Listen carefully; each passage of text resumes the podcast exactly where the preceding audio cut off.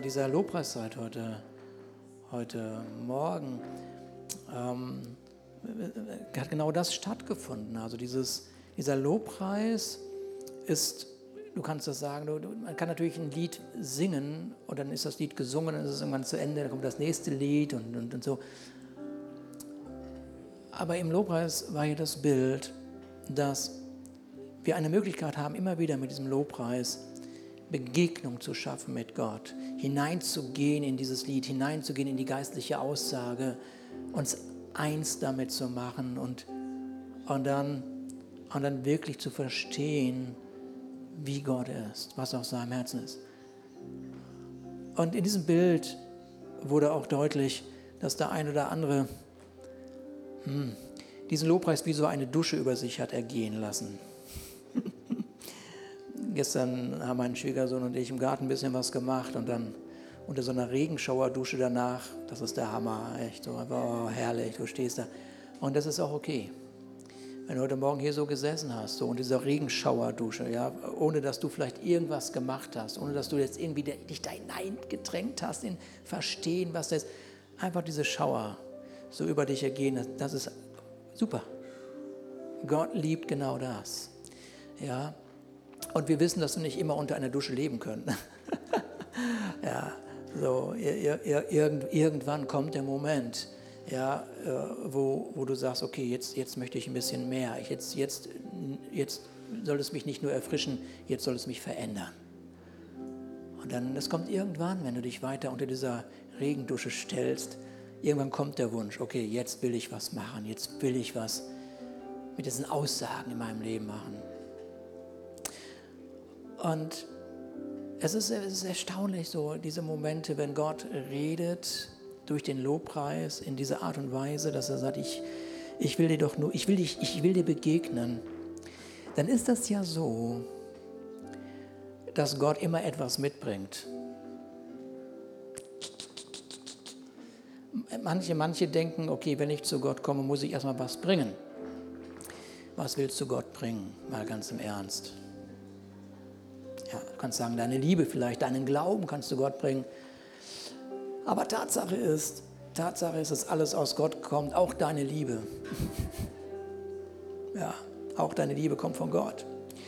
So, so war in diesem Bild, was heute gesehen worden ist, und das hörst du mir mal richtig gut zu, weil es ist für ein oder zwei oder vielleicht mehr Leuten, dass Gott etwas mitbringt. Und zwar folgendes: In diesem Bild ist gesehen worden, dass jemand sich die Haare kämmt und die Bürste voller Haare ist. Ja.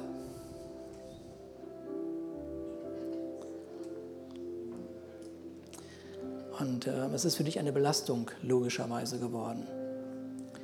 So, und Gott sagt, es ist mir so wichtig, dass du weißt, dass ich das sehe.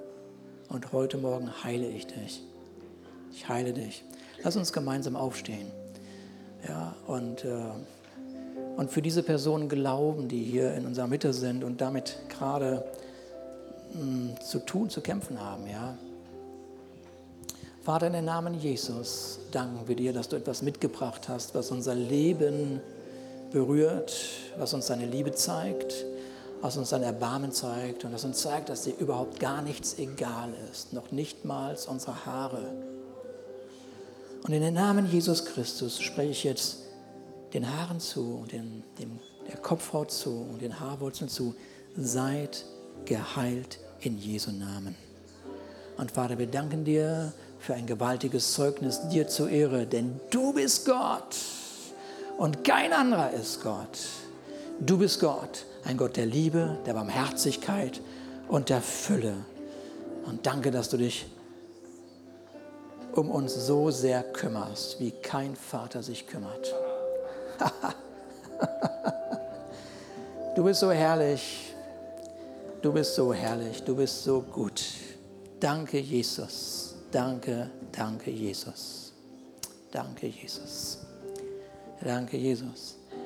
Danke, Jesus. Es ist immer erstaunlich. Es ist immer erstaunlich, wenn man realisiert, Gott ist real. Und er hat ein großes Interesse, unser, unser Leben wirklich zu berühren. Und noch schöner ist das, wenn man diese Eindrücke von jemandem bekommt, der, von, der gar nicht weiß, dass irgendwie jemand hier mit so etwas zu tun hat. Ist das nicht herrlich? Das ist gewaltig. Oh Gott, du bist so gut. Ja, du bist so gut. Lass uns äh, Gott einen Applaus geben für die Heilung. Danke, Jesus. Danke, Jesus. Danke, Jesus. Danke, Jesus. Danke, Jesus. Ja. So ein, so ein kostbarer Moment, so ein kostbarer Moment. Nehmt gerne Platz. Ich würde am liebsten sagen, spielt hier weiter, aber das will ich dir heute nicht zumuten. Ich meine, es ist viel zu warm. Ja, danke, ganz herzlichen Dank. ja. Okay. Schön, dass ihr da seid, dass wir gemeinsam äh, hier sind. Wir könnten auch am Strand liegen. Könnten wir. wir. Wir könnten irgendwo im See schwimmen. Wir, so. Und wir segnen alle diejenigen, die das tun gerade und die im Urlaub schon sind. Und wir freuen uns, wie Matthias gesagt hat, wenn du hier im Urlaub bist, dass du tatsächlich heute Morgen hierher kommst und sagst, ich gehe in meinem Urlaub in einen Gottesdienst. Großartig. Äh, in den, äh, meinen letzten beiden Predigten habe ich ähm, äh, zunächst einmal darüber gesprochen, dass Entscheidungen, die wir treffen, im Wesentlichen dazu beitragen, wie die Qualität unseres Lebens sein wird. Kann sich noch jemand daran erinnern? Wir haben im Moment ziemlich viel gehört, so ja, aber deine Entscheidungen treffen im Wesentlichen dazu bei, äh, wie, da, wie, die Qualität deines Lebens ist. Dann haben wir uns äh, ganz einfache sechs Filter angeschaut, durch die wir zu guten Entscheidungen kommen können. Was wir da auch gehört haben, ist, dass Gott immer zielorientiert ist mit deinem Leben. Er ist immer zielorientiert. Ja? Immer zielorientiert. Er hat immer etwas in seinem Herzen, was er erreichen möchte äh, mit deinem Leben. So, ja, und ob es sich um dein persönliches Leben handelt oder um die Beziehungen, in denen du lebst oder um deine Ehe, um deine Arbeit, sogar um deine Freizeit, in all dem ist Gott zielorientiert. Nun, die Frage ist, was ist denn jetzt das Ziel Gottes? Oder die Frage ist, was ist der Traum Gottes? Ja, was ist der Traum Gottes? Frag mal, frag mal deinen Nachbarn, auch äh, wenn der jetzige Prediger gerade, der, der zukünftige Prediger gerade weggetragen wird, äh, äh, genau. ja. Carmen ist heute nicht da, die ist mit ihrer Mutter in Glücksburg und by the way. Und dann äh, hat sie liest, Brigitte liest gerade das Buch von äh, Reinhard Bonke und da kam jemand zu ihm und sagte, äh, ob, er, ob, er, ob er auch mal predigen dürfte. Und, er, und dann hat der Reinhard Bonke gesagt zu ihm, ja, du kannst meine Kanzel haben. Und dann und er sagte, was, deine Kanzel darf ich haben? Ich darf auf deiner Kanzel predigen? Ja, meine Kanzel steht an der nächsten Straßenecke. Hammer, ne? Okay, da wusste er Bescheid, wo er seine nächste Predigt halten durfte. Okay, so, was wollte ich eigentlich sagen? Der Prediger ist rausgetragen worden. Okay, das wollte ich nicht sagen. Sag mal zu deinem Nachbarn, Gott hat einen Traum für dein Leben. Sag mal euch deinen Nachbarn, auch wenn es warm ist, macht ruhig ein bisschen mit. So, das ist jetzt so eine übliche, typische christliche Aussage, Gott hat einen Traum für dein Leben. Das ist so, ja. Und jeder, der einigermaßen schon unterwegs ist mit Gott, der weiß, ja, ja, ich weiß, klar. Ja. ja.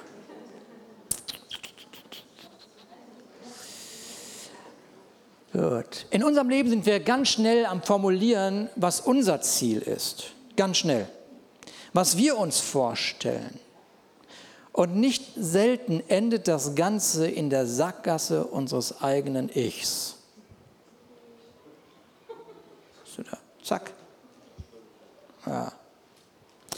So, die meisten, die hier in unseren, in unserem Gottesdienst sehen, die hier in dieser Gemeinde zu Hause sind, ähm,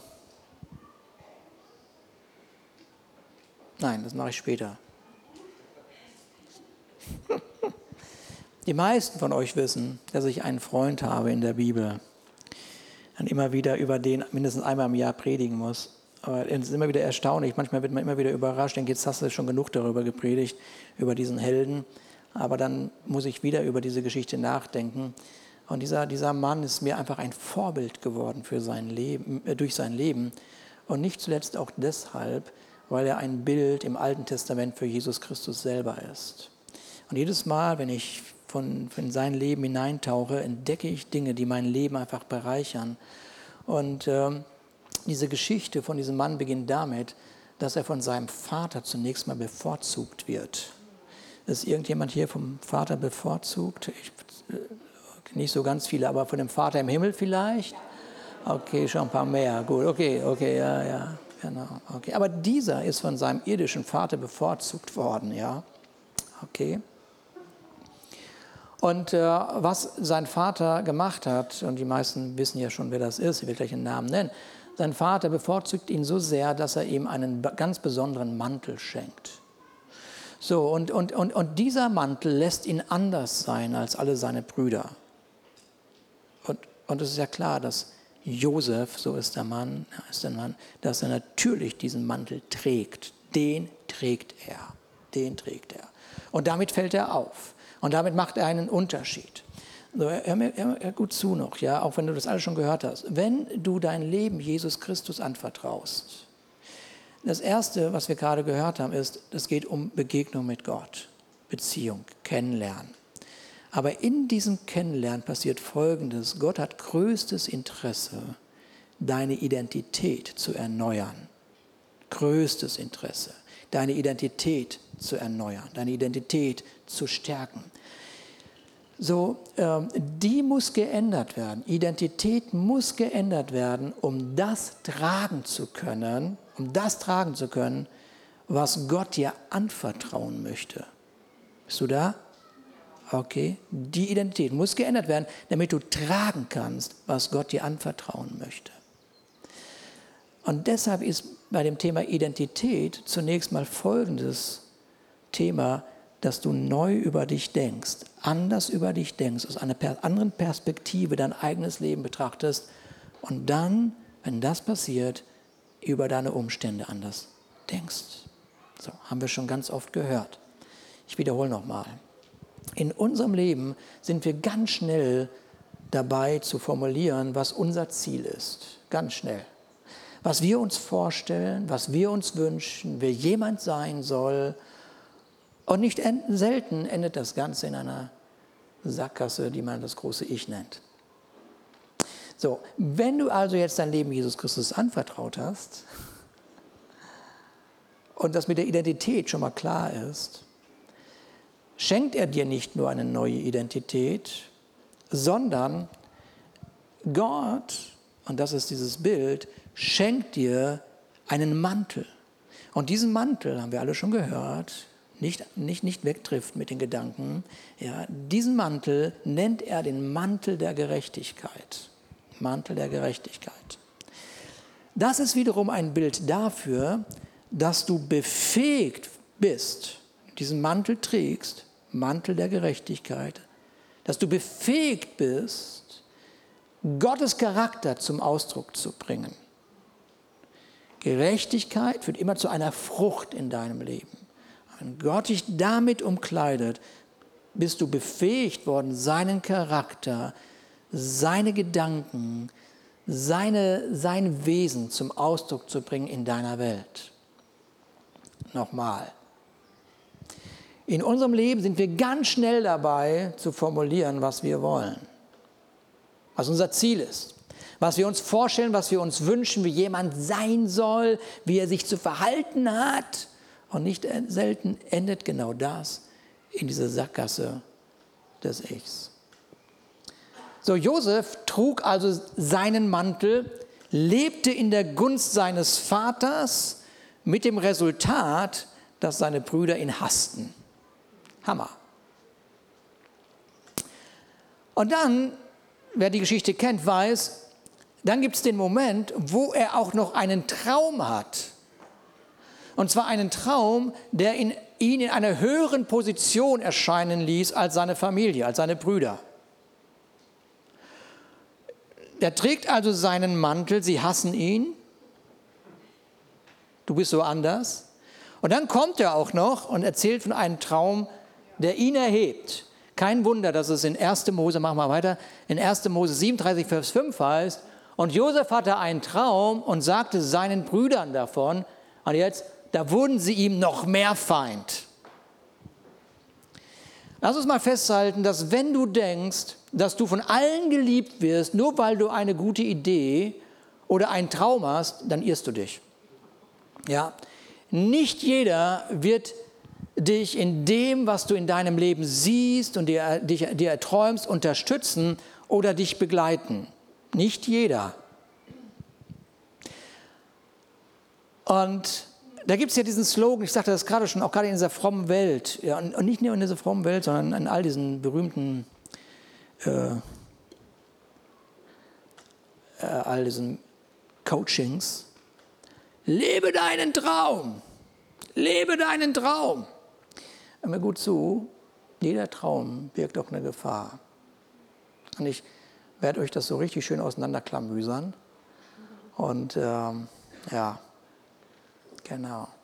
Wenn ein Mensch einen Traum hat und diesen verfolgt, und das ist das, was man immer wieder beobachtet, dann lässt ihn das entsprechend auch kühne Entscheidungen treffen. Ja, er, sieht etwas. Manche zeigen, manche Entscheidungen zeigen seine Kühnheit, seine Risikobereitschaft und logischerweise führt das auch bei dem einen oder anderen, der das beobachtet, in ein so ein Unverständnis. Was der denn da? Was macht die denn da? Ey, das gibt's doch gar nicht. Ja? Ein bisschen mehr Sicherheit oder ein bisschen mehr, bisschen mehr Ruhe so, ja? Okay. Und manche fangen auch dann an, den Verstand zu zweifeln, sagen. Hm, hm, hm. Aber sehr oft ist das so, so wie sich der Traum an, am Anfang formuliert hat, wie er sich gezeigt hat, wenn du später mitten in diesem Traum bist, sieht er gar nicht so aus. Sieht er gar nicht so aus. Und weil er nicht so aussieht, wie man in, am Anfang gesehen hat, realisiert man gar nicht, dass man mit seinem Leben mitten in seinem Traum lebt. Spannend. So, die Bibel berichtet uns, dass Josef rund 17 Jahre alt war, als er diesen Traum über sein Leben hatte und was wir gelesen haben, das Resultat ist, und seine Brüder hassten ihn noch mehr. Dass sie ihn noch mehr hassen, diese Aussage lässt mich ahnen, dass die Brüder ihn vorher schon gehasst haben. Und wir haben begriffen, dieser Mantel. Mit diesem Mantel, den er überall trug, macht er sich keine Freunde. Hör mir gut zu. Wichtiger Satz jetzt. Facebook-Satz oder was auch immer. Da gibt es ja nicht mehr, ne? Instagram-Satz meinetwegen. Ach, da setzt man hier nichts rein, da macht man nur Bilder, weil man immer weniger lesen kann, glaube ich. Aber ist egal. So. Okay. Das war nicht ganz lieb. Okay. Menschen akzeptieren, was auffällt. Aber das hat nichts damit zu tun, dass sie es auch respektieren.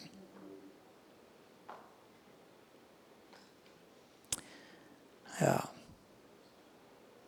Respekt haben ist eine Form der Wertschätzung, der Aufmerksamkeit, der Ehrerbietung gegenüber einem anderen. Und ich habe das gestern in Wikipedia gelesen.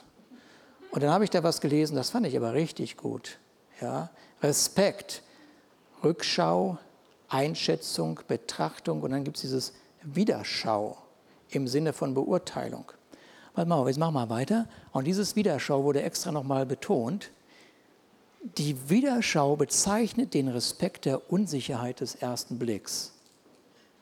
Allein dieser Satz ist ja schon, muss man nachdenken, muss man ein bisschen Philosophie studiert haben oder was, keine Ahnung, oder viel Lebenserfahrung oder einiges schon erfahren haben im Leben. Dann ist das sofort klar, da springt dich das an. So.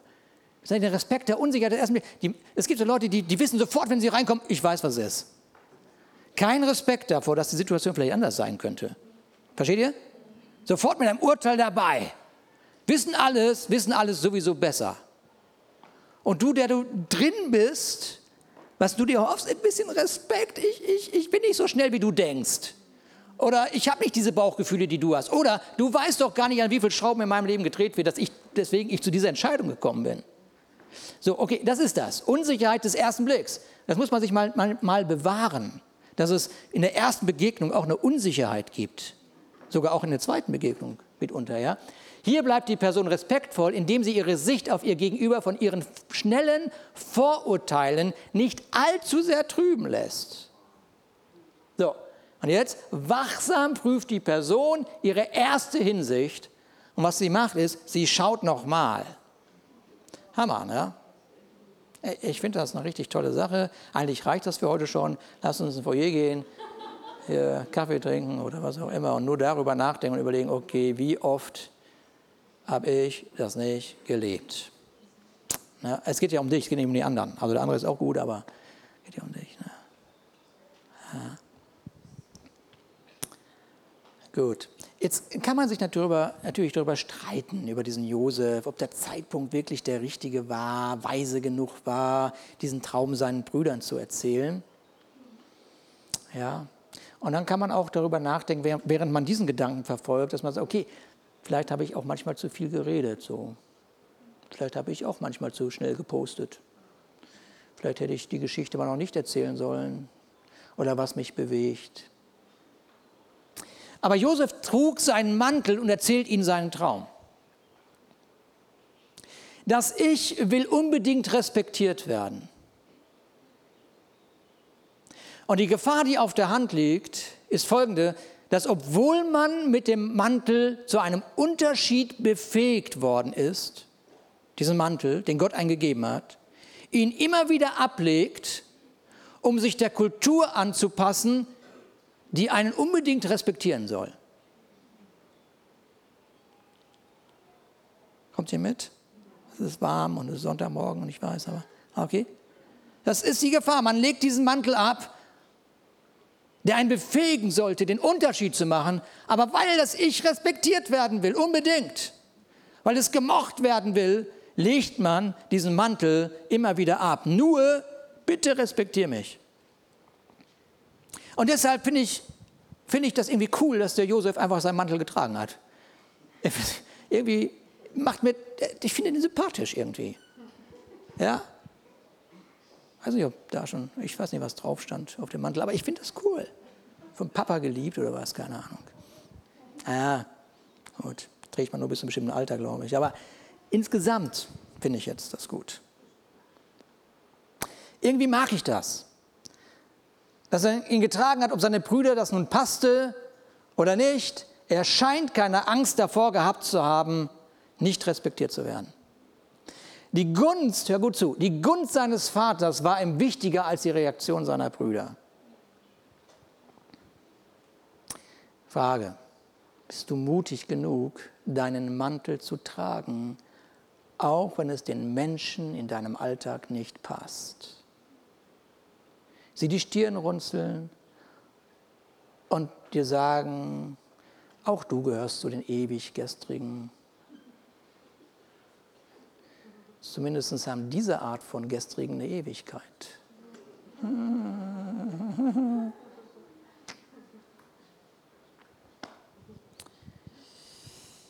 Ja.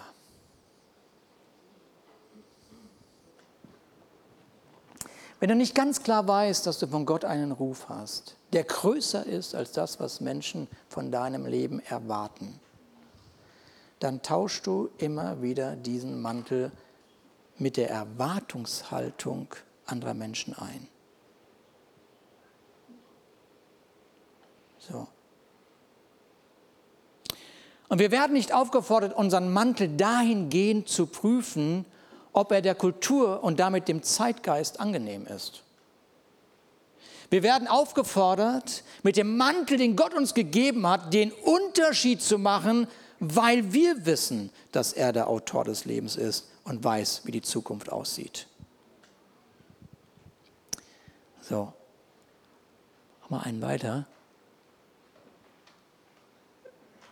Das ist eine sehr wichtige Aussage für dich der du diesen Mantel trägst und der durch verschiedene Situationen in seinem Leben geht. Da heißt es nämlich, wir sind also von einer großen Schar von Zeugen umgeben, deren Leben uns zeigt, dass es durch den Glauben möglich ist, den uns aufgetragenen Kampf zu bestehen. Deshalb wollen auch wir, wie Läufer bei einem Wettkampf, mit aller Ausdauer dem Ziel entgegenlaufen. Wir wollen alles ablegen, was uns beim Laufen hindert, uns von der Sünde trennen, die uns so leicht gefangen nimmt und unseren Blick auf Jesus richten, den Wegbereiter des Glaubens. Wow. Jesus war immer äußerst attraktiv, immer. Bis zu den Zeitpunkten, wo er aufrief, ihm zu folgen. Er war immer attraktiv. zog immer Menschen an.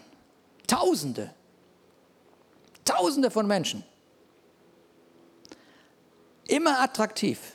Aber in dem Augenblick, in dem Augenblick, wo er in seine Nachfolge rief, wurden die Menschen nervös. In dem Moment, wo er sich nicht auf den Zeitgeist einließ, sondern den Geist des Himmels offenbarte. Und so wussten sie nicht, was sollen wir mit dem machen? Warum? Er war Gnade und gleichzeitig Wahrheit in einer Person. Gnade und Wahrheit, ich weiß nicht, ob wir das begreifen. Gnade schenkt, schenkt mir Gunst, aber Wahrheit sagt mir, wo es lang geht. Wahrheit sagt mir, das ist falsch und das ist richtig. Wahrheit ist schwarz und weiß. Und, und, und, und das ist nicht so ganz einfach, wenn man nur auf diesem Gnadenlevel hofft, durchs Leben zu kommen. Und, und deshalb ist das so, dass sie nicht wissen, ja, es ist ja nett mit deiner Gnade, aber lass doch deine Wahrheit woanders. Und weil sie das nicht handeln können, Gnade und Wahrheit, weil man, manche Menschen nicht die Wahrheit in ihrem Leben ertragen können, die Wahrheit von einem verlorenen, perversen Leben, kreuzigen sie ihn. Weil sie nicht ertragen können, dass das, was sie tun, das nennt man Sünde. Und Sünde ist nicht ein dramatisches Wort. Sünde ist einfach nur, du hast dein Ziel verfehlt.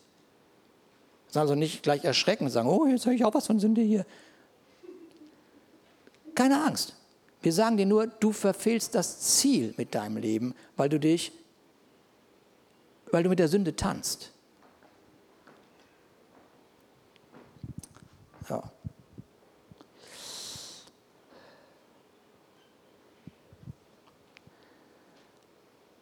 Jo Josef war gar nicht anders als seine Brüder aufgrund des Mantels, den er trug.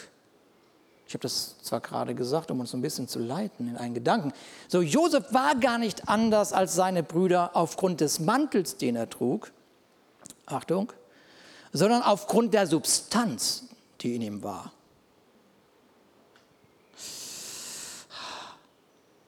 Wenn keine Substanz in dir ist, dann nützt dir auch das Teil nichts. Daraufhin muss ich erstmal was trinken. Seid ihr da? Ein bisschen warm, ne?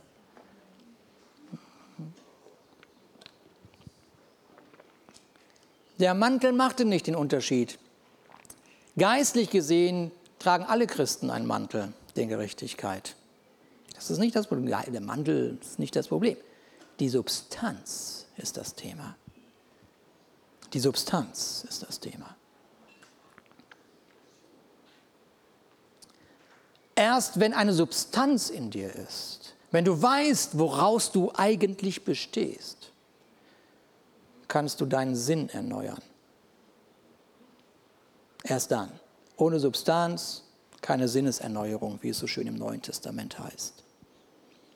Nun, vielleicht dachtest du, dass die Geschichte von Josef eine Geschichte ist, die dich auffordert, einen Traum in deinem Leben zu haben. Hab einen Traum in dein Leben, hab einen Traum in dein Leben. Denn wenn du einen Traum hast, wenn du also etwas siehst vor Augen, dann wirst du durch die widrigen Umstände deines Lebens hindurchgetragen werden, weil du ja die ganze Zeit was vor deinen Augen hast.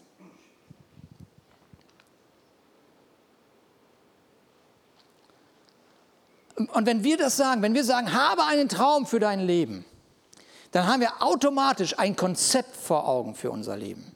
Weil dieser Traum ist plötzlich das Konzept. Aber es macht Sinn, über diese Art Konzept für dein Leben nachzudenken. Sonst könnten wir in der Gefahr stehen, unseren Traum zu dem zu machen, was er gar nicht sein sollte, aber den Traum, den wir leben sollten, nicht zu leben. Wie die Predigt aufgenommen? Ich muss mir die selber nochmal anhören.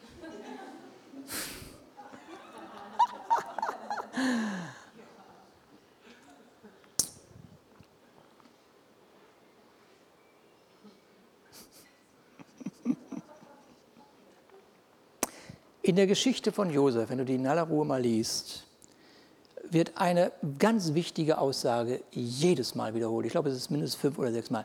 Und der Herr war mit Josef.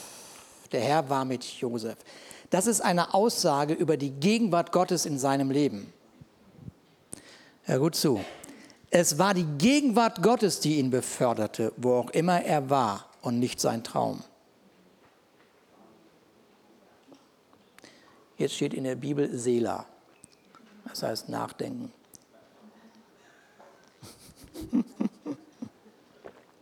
Es war die Gegenwart Gottes, die ihn beförderte, wo auch immer er war, nicht der Traum.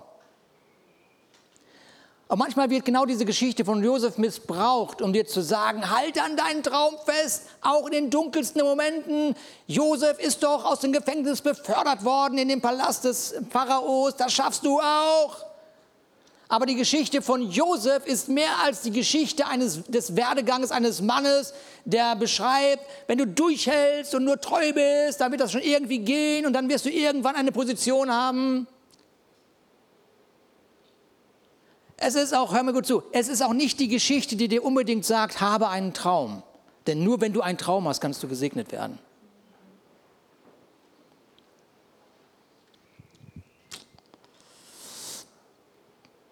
Mir ist diesmal aufgefallen, als ich das gelesen habe, dass Josef Gott gar nicht nach einem Traum gefragt hat. Gib mir einen Traum. Nee, hat er nicht. Eines Nachts hatte er einen Traum. Und dann, er, als er den Traum hatte, hat er sich nicht hingesetzt und gesagt, okay, der Traum war, dass ich war eine Agrarkultur, in der er gelebt hat. Ja, also die Garben, die sie gesammelt hatten, die hatten sich verneigt vor ihm. Das waren seine Brüder. Ja, so.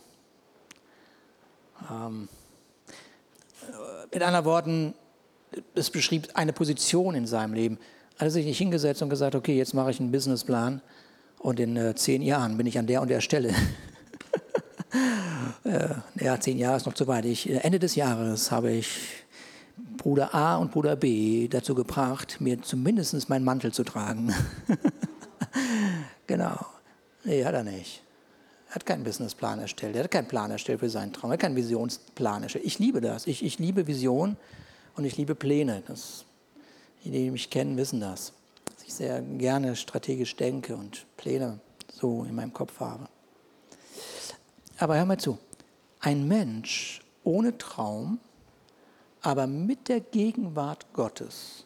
Ein Mensch ohne Traum, aber mit der Gegenwart Gottes wird sehr wahrscheinlich nicht zum Albtraum werden.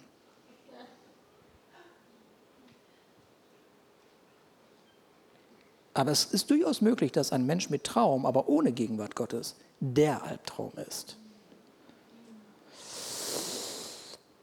So, dieser Josef träumt da irgendeinen so wilden Traum, dass sich seine Brüder vor ihm verneigen werden. Und er, er, er, kann überhaupt gar nicht diesen Traum wirklich verstehen. Er wusste auch nicht wirklich, okay, was mache ich denn jetzt? Wie gehe ich denn damit jetzt um? Deswegen hat er es einfach erzählt. Ja, er war nicht in der Lage, jetzt irgendwie eine Entscheidung zu treffen, dass dieser Traum in Erfüllung gehen soll. Er war gar nicht in der Lage. Wie soll er das denn machen? Wie, wie, wie, bringt man denn seine elf Brüder, alles Patriarchen, alles gestandene Männer, wie, wie bringt man die denn dazu, sich vor einem zu verneigen, vor einem, den man hasst? Wie, wie willst du denn das machen? Und trotzdem, obwohl er keine einzige Entscheidung treffen konnte, dass, sein, dass dieser Traum in Erfüllung geht, führte jede seiner Entscheidungen zur Erfüllung des Traums. Also entspann dich mal ein bisschen. Sogar die unreifen Entscheidungen von diesem Josef führten zu der Erfüllung des Traums.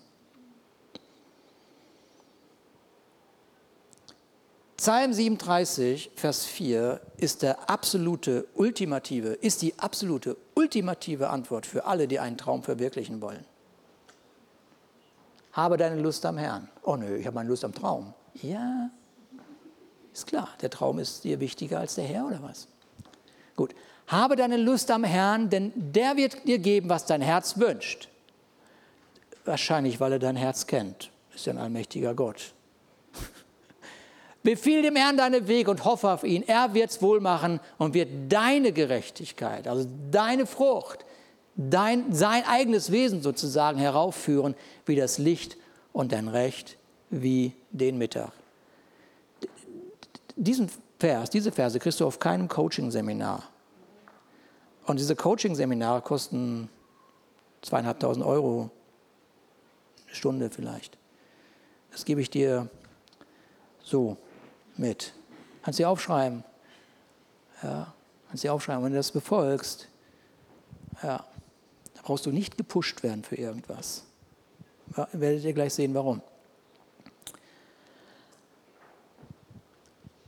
Als Josef seinen Traum seinen Brüdern mitteilte, ging es die ganze Zeit um ihn. Ihr werdet euch vor mir verbeugen. Sogar sein Vater sagte irgendwann, Josef, jetzt ist gut, jetzt ist gut. Bisschen vorsichtig. Ne? Kein Wunder, dass sie ihn hassten. Und wenn dieser Ruben nicht gewesen wäre, einer der Brüder, dann hätten sie ihn in der Zisterne verrecken lassen irgendwann. Aber Ruben, Geschäftsmann, sagte, Mensch, wir könnten auch ein bisschen Geld verdienen mit ihm. Ne? Hm, lass uns immer verkaufen, als Sklave. Aber wenigstens noch ein bisschen Geld von, ne? Genau. Und es hört sich irgendwie widersprüchlich an. Aber in dem Moment, wo er Sklave wurde, wurde er befreit. Ein bisschen widersprüchlich, aber es ist so. Befreit von seinen Brüdern. Befreit von der Zisterne. Nun kam er in das Haus eines angesehenen Mannes und wurde durch die Gegenwart Gottes dermaßen zum Segen, dass er eine Position des Einflusses bekam. Hör gut zu. Er hätte niemals diese Position bekommen, wenn er nicht in das Haus dieses Mannes gekommen wäre. Wenn er nicht als Sklave verkauft worden wäre, wenn er nicht in der Zisterne gesessen hätte, Achtung, wenn er nicht seinen Mantel getragen hätte. Das vergisst man manchmal. Der Mantel, das war der Staat. Nicht der Traum, der Mantel war der Staat. Er trug einen Mantel. Wenn du also deinen Mantel in deinem Schrank lässt, ich, ich hoffe, dass ihr versteht, was ich mit, ihr versteht, was ich mit Mantel meine, ja? Ist alles klar? Dieser Mantel der Gerechtigkeit, das Wesen Gottes. Mantel der Gerechtigkeit nennt die Bibel das. Wenn, wenn du den im Schrank lässt und angepasst lebst für Menschen, die dich sowieso nicht mögen, weil du anders bist, wirst du nicht in die Position kommen, die Gott für dich gedacht hat und die so dringend notwendig ist.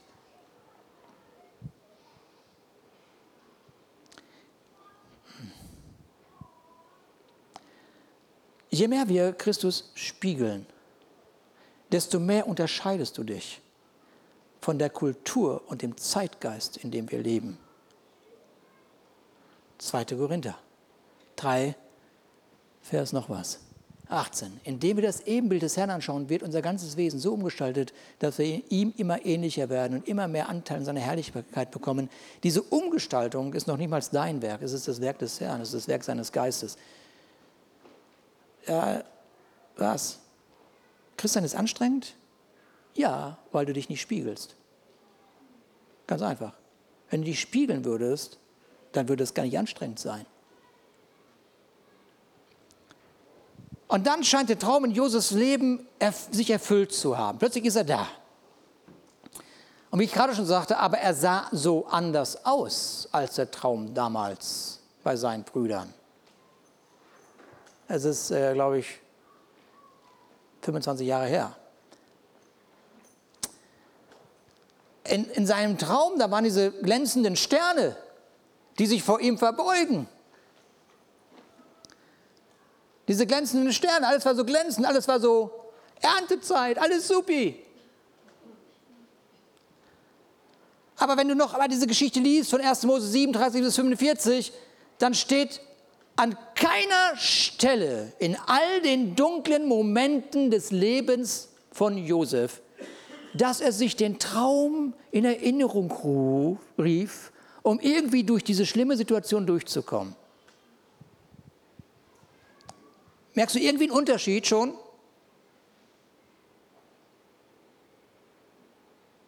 Josef saß nicht in der Zisterne und überlegte sich, ich halte das aus, ich halte das aus, weil irgendwann werden meine Brüder sich vor mir verneigen. Ich halte das aus, ich halte das aus, auch wenn ich jetzt hier im Gefängnis sitze und alle mich vergessen haben. Ich halte das aus, weil irgendwann werde ich. Nein.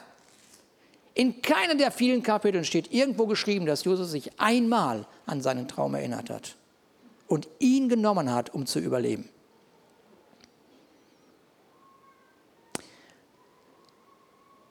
Ich kann nicht erkennen, hör gut zu, dass Josef seinem Traum gefolgt ist, sondern ich sehe, dass der Traum Josef gefolgt ist. Nächster Coaching-Satz.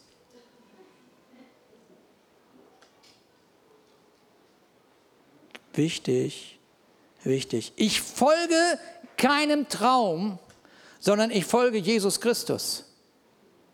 Und wenn ich das tue, folgen mir Träume. Lass uns mal Gott dafür einen Applaus geben.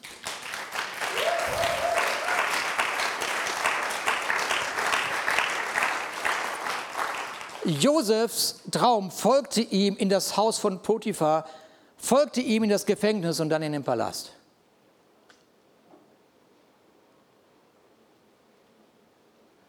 Und nochmal, und nochmal, Manchmal steht man mitten in seinem Traum und erkennt gar nicht, dass es der Traum ist. Das ist so ein Traum. Aber er war doch so glänzend am Anfang. Er war also so schön, alles so tschakka, alles so, du, alles Liebe, alles da, da, da, da. Weißt du, was ich spreche? Okay. Warum, warum sage ich das? Weil ich euch Folgendes sagen möchte. Ich habe, ich habe, hört mir gut zu, ich habe von dieser Gemeinde geträumt ich, ich habe von dieser Gemeinde geträumt. Und ein paar Leute noch mehr. Aber ich habe von dieser Gemeinde geträumt. Weißt du, was das wirklich bedeutet? Ich weiß nicht, ob du wirklich weißt, was das bedeutet.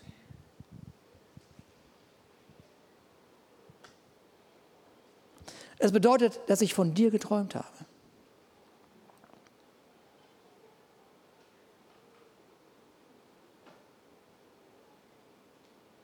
Ich habe von dir geträumt.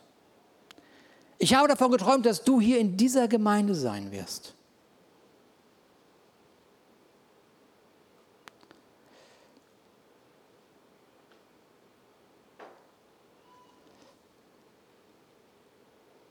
Und dann stelle ich fest, es ist alles Gnade Gottes.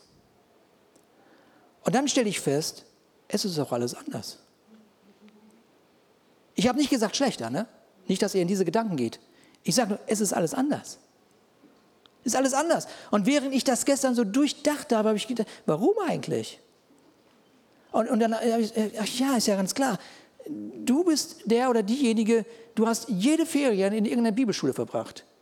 Drei Stuhlreihen vor dir sitzt irgendjemand, der noch nicht mal weiß, wer Jesus und Josef ist. Völlig unterschiedliche Menschen, die hier sind. Manche sind mit diesem Glauben irgendwie aufgewachsen und andere haben eine Weltanschauung zusammengebastelt, die irgendwie zusammengebrochen ist. Und jetzt sitzen sie hier und überlegen, ist das, was der da sagt, wahr oder falsch? Gib mir irgendeine Sicherheit, gib mir einen Halt.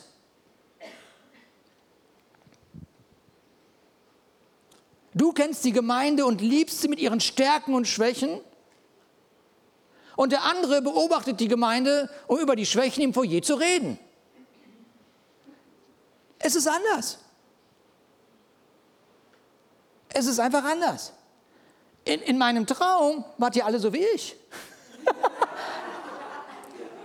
vielleicht ein bisschen größer, vielleicht ein bisschen.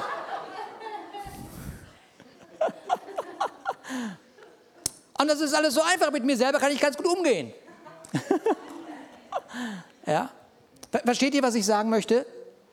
Wir, wir, wir werden zusammengestellt von diesem Gott, der irgendwie weise ist. Und wir fragen sich manchmal, wie, wie, ja, er stellt uns zusammen, weil er einen Traum hat und das Verlangen in dir sieht.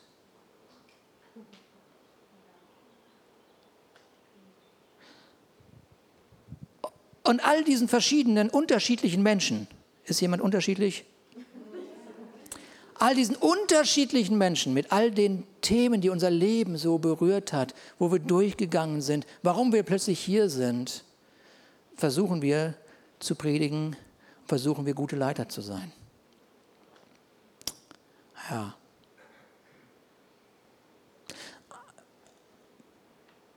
Ja.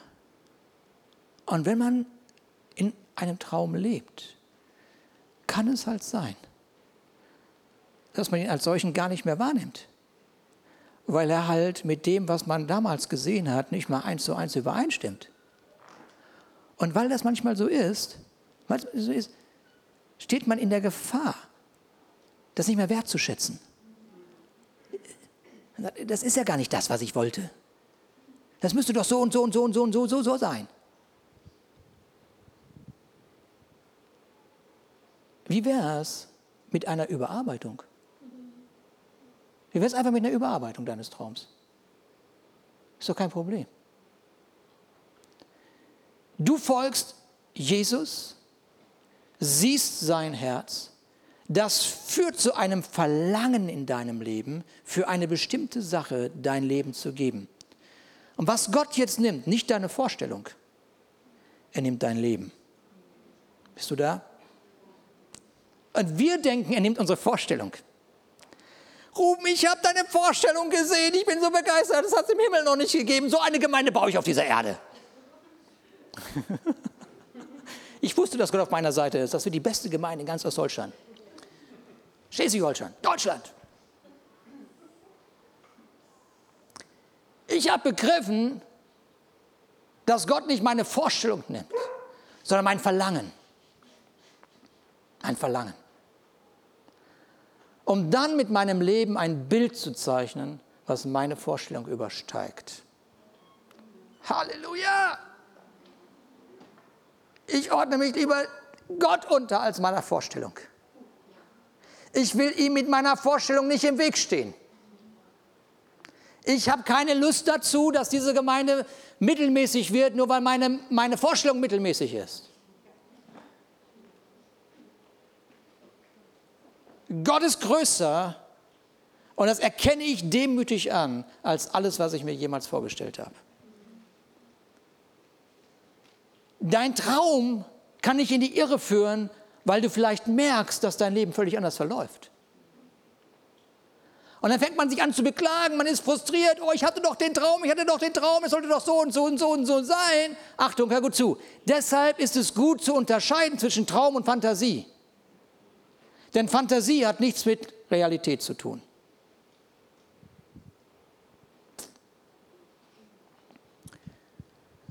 Oh oh. Könnt ihr noch? Okay. 20 Jahre später geht der Traum von Josef endlich in Erfüllung.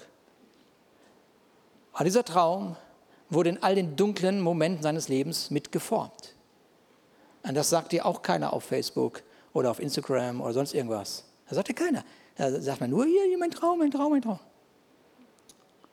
Da sagt man dir nur, folge deinem Traum, alles wird gut. Die dunklen Momente, die Momente, die sich so anfühlen, als würde niemals dieser Traum in Erfüllung gehen, sind die Momente, in denen du aufgefordert wirst, alles in Gottes Hand zu legen und nicht in deine Kraft. Ich all das in die Hand Gottes lege und Geduld habe. Warum habe ich Geduld? Ja, es ist klug, Geduld zu haben in so einem Moment. Einfach klug, weise. Hab Geduld, weil ich weiß, dass jeder, weil ich weiß, dass der Traum sich in Gottes Hand entwickeln kann.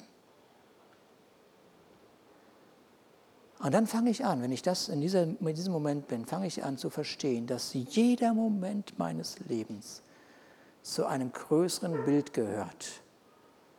Zu einem größeren Bild gehört.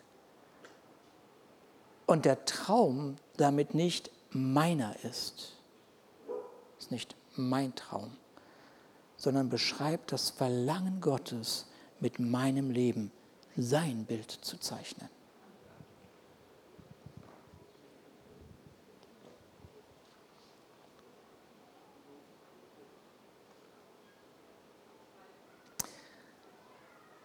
Es ist der Moment, wo ich mich entscheide, dass der Traum nicht zu einem Götzen wird. Weil ich bete nämlich nicht den Traum an sondern ich bete Gott an. Ich diene nicht dem Traum, sondern ich diene Gott. Denn es geht nicht um eine Position, sondern um die Absicht Gottes. Und dann ist der Traum endlich in Erfüllung. Dann war das nicht in der Form von glänzenden Sternen. sondern in der Form von elf Brüdern. Es waren keine Sterne, es waren elf Brüder, die ihn betrogen hatten, die zu ihm kamen, um ihn um Brot zu bitten. Hör mal gut zu, wo Josef mittlerweile war. Er war ein Mann, der eine gesamte Nation gerettet hat. Eine Nation, Deutschland, Amerika, England, egal, eine Nation gerettet. Können wir das vorstellen? Er trug seinen Mantel. Das ist möglich, wenn man seinen Mantel trägt. Eine Nation. Und darüber hinaus, Nationen kamen zu ihm, um gerettet zu werden. Und dann stehen seine Brüder vor ihm, die ihn so schrecklich verletzt haben. Sie haben alles falsch gemacht, was man nur machen konnte. Alles, alles, alles, alles falsch. Und sie strecken ihre Hand ihm entgegen. Und plötzlich realisiert Josef Folgendes, und ich weiß nicht, ob du das jemals begriffen hast, und deswegen möchte ich dich bitten, dass du gut das in dein Herz hineinlegst, ja? Plötzlich realisiert Josef Folgendes, sein Traum hat gar nichts mit Status zu tun, sondern es ging nur darum, zu dienen. Sein Traum hat nichts mit Status zu tun. Es ging nicht darum, dass sich seine Brüder vor ihm verneigen, sondern es ging darum, dass er seinen Brüdern dienen wird. Das Bild, das Gott für diese Welt hat und mit deinem Leben verknüpft hat, ist bei weitem größer, als du dir vorstellen kannst. Seid ihr da? Sprung ins Neue Testament, ganz schnell. Der Engel kommt zu Maria. Was sagt er? Hier, du wirst diesen Heiland gebären. Er kommt. Sie sieht ihn. Josef hat viel gearbeitet. Er hat geschlafen. Den konnte niemals ein Engel wecken. Also sagt er, okay, komme ich doch zu ihm in den Traum. Traum, merkt ihr das? Traum. Was sagt der Engel zu Josef in dem Traum? Er sagt, helft dieser Frau sei bei ihr, diene ihr, bleib in ihrem Leben, renn nicht weg, renn nicht weg, diene dieser Frau. Seid ihr da? Was wäre, wenn der Traum, den Gott für dich hat, wenn es gar nicht um dich geht? Uh, unangenehm.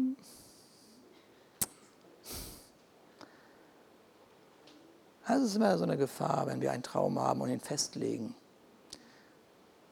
Dein Wille ist sehr stark. Gott wird deinen Willen nicht brechen. Könnte sein, dass du deshalb dein Leben vergeudest. Josef hat nach Sternen vielleicht Ausschau gehalten.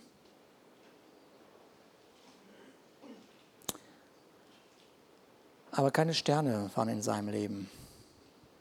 Es waren seine Brüder. Und es war die Form von einer Verantwortung, die er sich in seinem Traum nicht hätte erträumen können. Seid ihr da?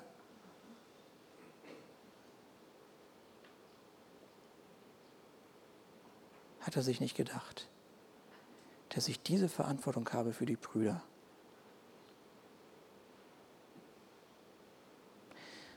Du musst keinen großen Traum haben, um Gott zu dienen.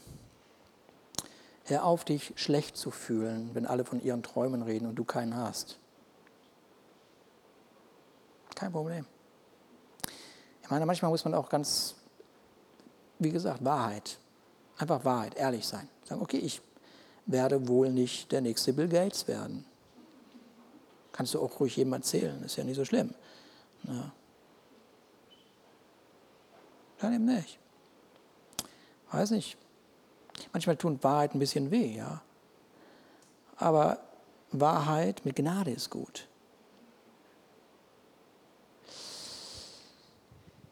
Du, du, musst ja gar nicht der nächste Bill Gates werden oder wie auch immer. Du kannst ja irgendjemanden nehmen. Aber was du musst, hör mir gut zu, ist mit deinem Leben einer Bestimmung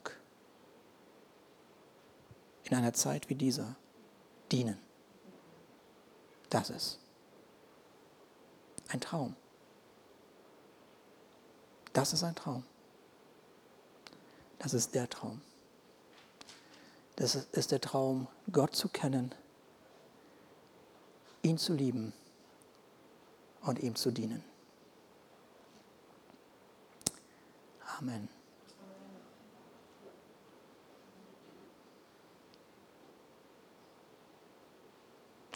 Jesus, ich möchte dich bitten, dass diese Worte, die ich heute gesprochen habe, dass sie irgendwie, irgendwie, trotz der Wärme und dieses vielleicht ah, viele Sätze, die ihn zum Nachdenken bewogen haben, dass sie irgendwie unser Herz berühren. Dass sie uns irgendwie neu ausrichten, dass wir irgendwie anfangen neu zu denken, wie du denkst. Dass etwas aufsteht in uns, was größer ist, als wir jemals dachten. Vater, du, du sollst alle Ehre bekommen. Ich möchte, Vater, dass du alle Ehre bekommst. Ich möchte, dass du, du mit Wohlwollen, immer wieder mit Wohlwollen über diese Stadt nachdenkst.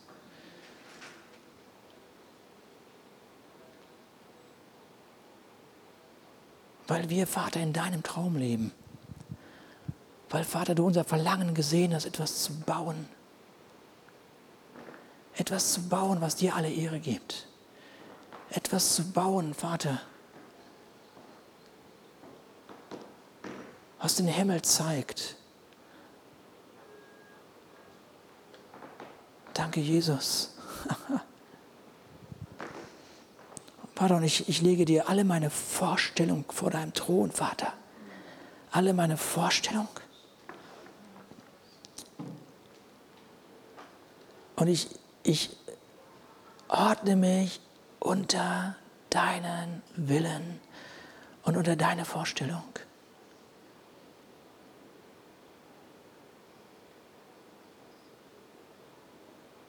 Papa, ich habe verstanden, es geht nicht um Position, es geht nicht um Größe und was auch immer, Einfluss. Es geht darum, dass ich den Mantel trage, den du mir gegeben hast. Danke, Jesus. Und ich lege ihn nicht ab. Ich sehe es nicht ein. Ich behalte den Mantel, den du mir gegeben hast, den du erkämpft hast, den du erblutet hast am Kreuz.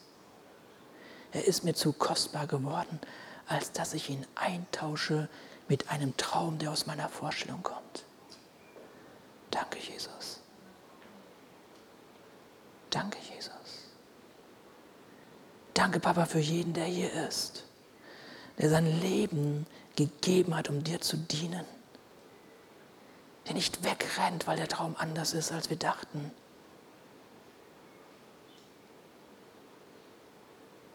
Vater, ich danke dir, dass du Menschen retten wirst. Du, der du dich um Haare kümmerst, du wirst dich auch um Seelen kümmern. Danke, Jesus. Und wir bitten dich für diese Stadt, wir bitten dich für unsere Freunde, wir bitten dich für unsere Nachbarn, wir bitten dich, Vater, woher wir auch immer kommen, Vater, dass unsere Welt dich erkennt. Danke, in diesem Traum leben zu dürfen, Papa ein erfülltes Leben zu haben, das in aller Ewigkeit Frucht bringen wird. Danke, Jesus. Danke, Jesus. Danke, Jesus.